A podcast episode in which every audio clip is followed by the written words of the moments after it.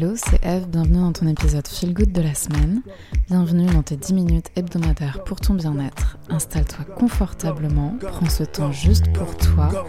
Prends ce temps comme ton rendez-vous avec toi-même, avec moi aussi, ok, mais surtout avec toi pour te poser des questions sur ta santé mentale, sur ta santé physique, sur ta santé émotionnelle, relationnelle.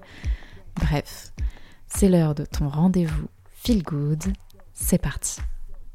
Aujourd'hui, je voudrais te parler de santé mentale, justement, parce que c'est un sujet qui est particulièrement sensible pour moi.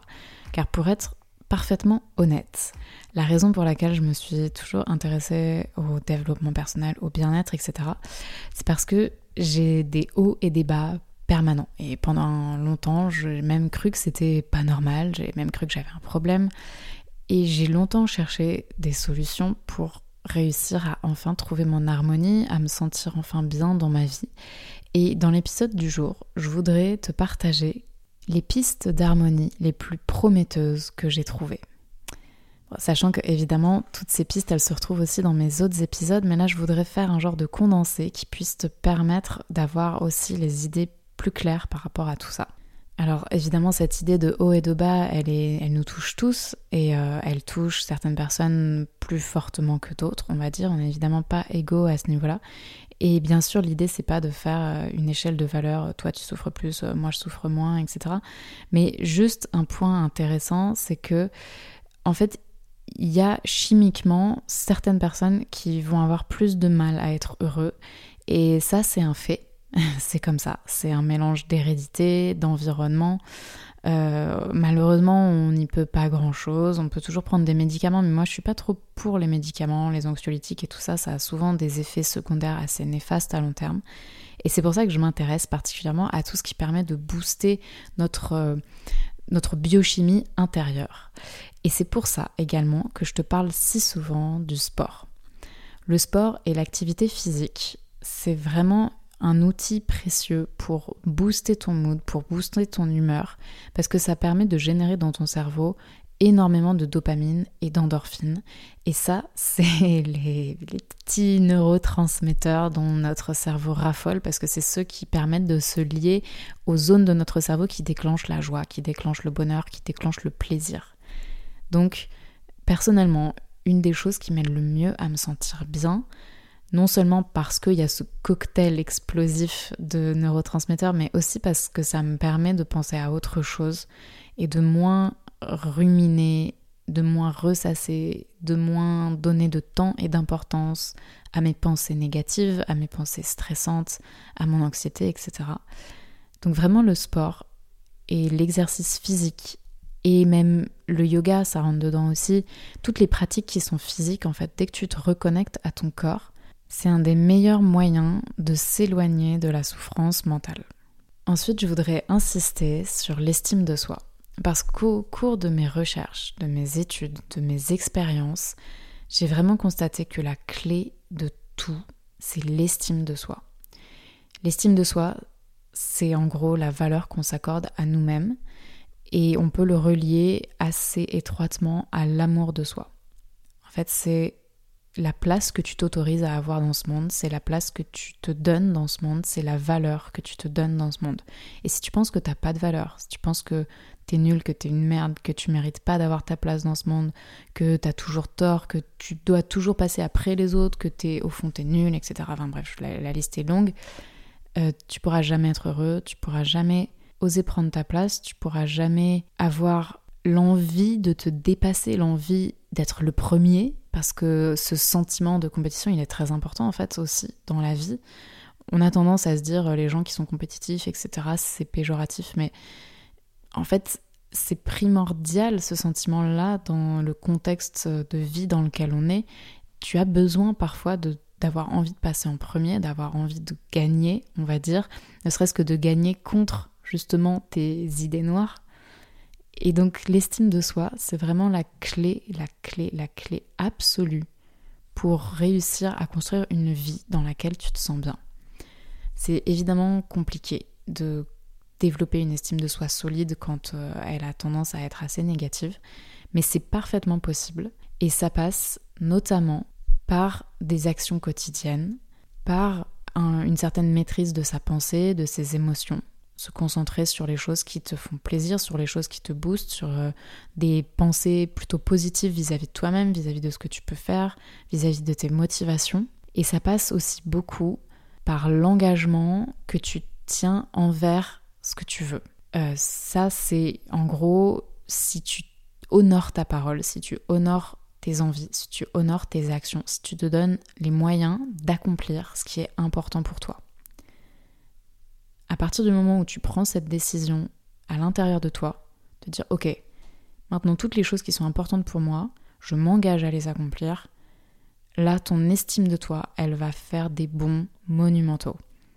Et je te dis moi aussi, je, suis encore dans le process de ça, c'est pas facile parce que ça demande de, de déconstruire beaucoup de choses, de braver beaucoup de peur, de, se bouger aussi, de combattre la flemme parfois, euh, mais surtout, surtout de déconstruire toutes les croyances négatives que tu te racontes vis-à-vis de toi-même et de t'autoriser en fait à aller chercher ces choses qui sont importantes pour toi, de t'autoriser à évoluer, de t'autoriser à te raconter une histoire différente vis-à-vis de toi-même que celle que tu t'es racontée jusqu'à présent. Et ça, c'est pas facile, ça demande beaucoup de temps, mais ça demande aussi de prendre la décision de le faire. Et bien souvent, c'est quand on n'a pas vraiment pris fermement la décision qu'on n'arrive pas à passer à l'action. Donc je t'invite à te demander aujourd'hui quelle est l'histoire que tu te racontes sur toi-même qui t'empêche vraiment d'être qui tu es, qui t'empêche d'être fier de toi en fait?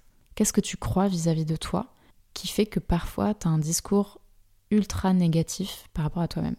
Et je dis ça, il y a des gens qui ont une bonne estime de soi, hein. donc euh, c'est peut-être ton cas, et dans ce cas, ça, ne s'applique pas pour toi. Mais il y a aussi énormément de gens qui ont vraiment une mauvaise estime d'eux-mêmes. Et, je suis passée par là, et je passe encore par là parfois, et, euh, et, je sais à quel point ça peut être difficile, et à quel point tu te sens seul et tu te sens perdu. Et c'est un cercle vicieux parce que tu te dis que tu vaux même pas la peine de te battre. Donc, c'est faux. Tout ça, c'est faux. Et je t'invite vraiment à prendre le temps de comprendre quelle est cette histoire négative que tu te racontes sur toi-même, et ensuite à prendre le temps de reconstruire une histoire, de reconstruire une histoire qui va te permettre au contraire de croire en toi, une histoire qui va te permettre de devenir la personne que tu as envie de devenir, la personne qu'il faut que tu deviennes pour être enfin heureux, c'est un exercice qui peut prendre un certain temps, qui peut être difficile, donc je t'invite à le faire un jour où le contexte est favorable, genre tu te prends euh, un dimanche après-midi, tu vas te poser dans un parc près de chez toi ou dans un café que t'aimes bien ou, ou je ne sais pas, euh, n'importe où, où tu veux, qui t'inspire et qui te permet vraiment de te recentrer et d'être au calme et de ne pas être dérangé.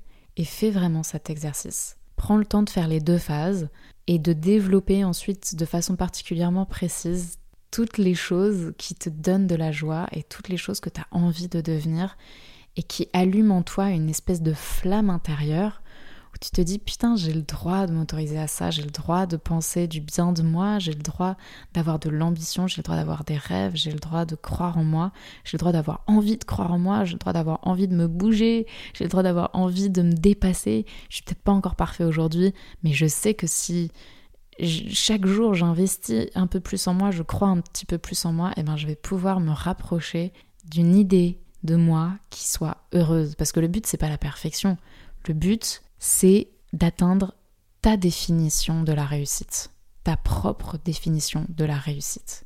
Et ça, c'est le dernier point sur lequel je voulais en venir. C'est que c'est extrêmement important de connaître et de comprendre c'est quoi ta définition de la réussite.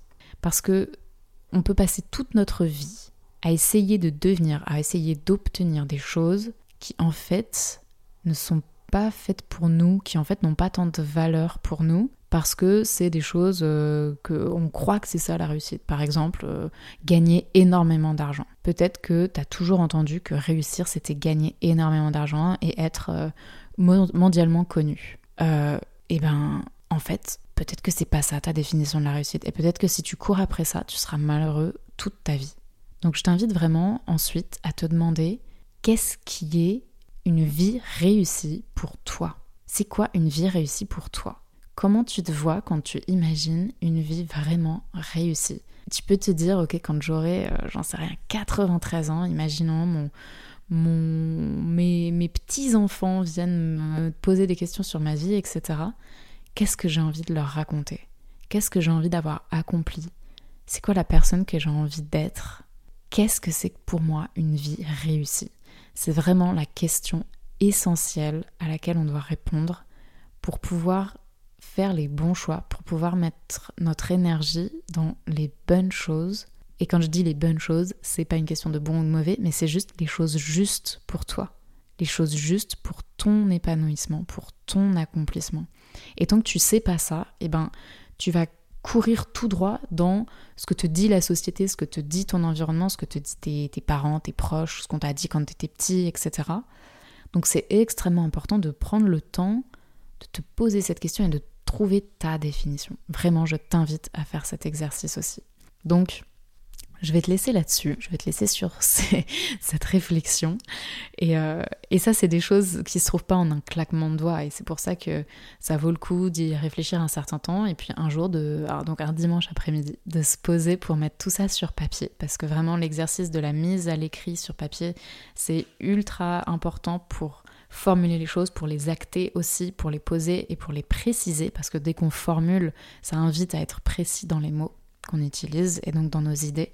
C'est un épisode très spontané, je t'avoue que je savais pas trop où j'allais, j'avais juste envie de te parler de santé mentale parce que pour moi, je le répète, mais c'est vraiment quelque chose de primordial. Donc j'espère que les pistes que je t'ai données aujourd'hui vont pouvoir t'être utiles. C'est à mon avis vraiment les trois axes qui sont assez universels. Se relier à son corps pour sortir un peu de sa tête, parce que punaise, notre tête, qu'est-ce qu'elle nous joue des tours. Ensuite, identifier quels sont croyances limitantes, quelles sont les histoires diminuantes, démotivantes, tristes que tu te racontes sur toi-même pour pouvoir tirer un trait en fait sur tout ça et te dire que maintenant tu n'en as plus besoin et ensuite tourner la page et commencer à écrire l'histoire de la personne que tu as vraiment envie d'être, de la personne qui t'inspire déjà parce que je suis sûre que tu as accompli déjà tout un tas de choses. Donc voilà, de réécrire l'histoire sur toi-même qui va te permettre d'être heureux en fin de compte. Et ensuite, d'aller creuser un peu plus loin dans c'est quoi être heureux pour toi, c'est quoi réussir pour toi, c'est quoi ta définition d'une vie réussie. Je te souhaite une très bonne fin de journée, une très bonne fin de semaine. Je te dis à très bientôt pour un prochain épisode. Pense à t'abonner, à mettre un like et à partager ce podcast à tes proches. Prends bien soin de toi. Ciao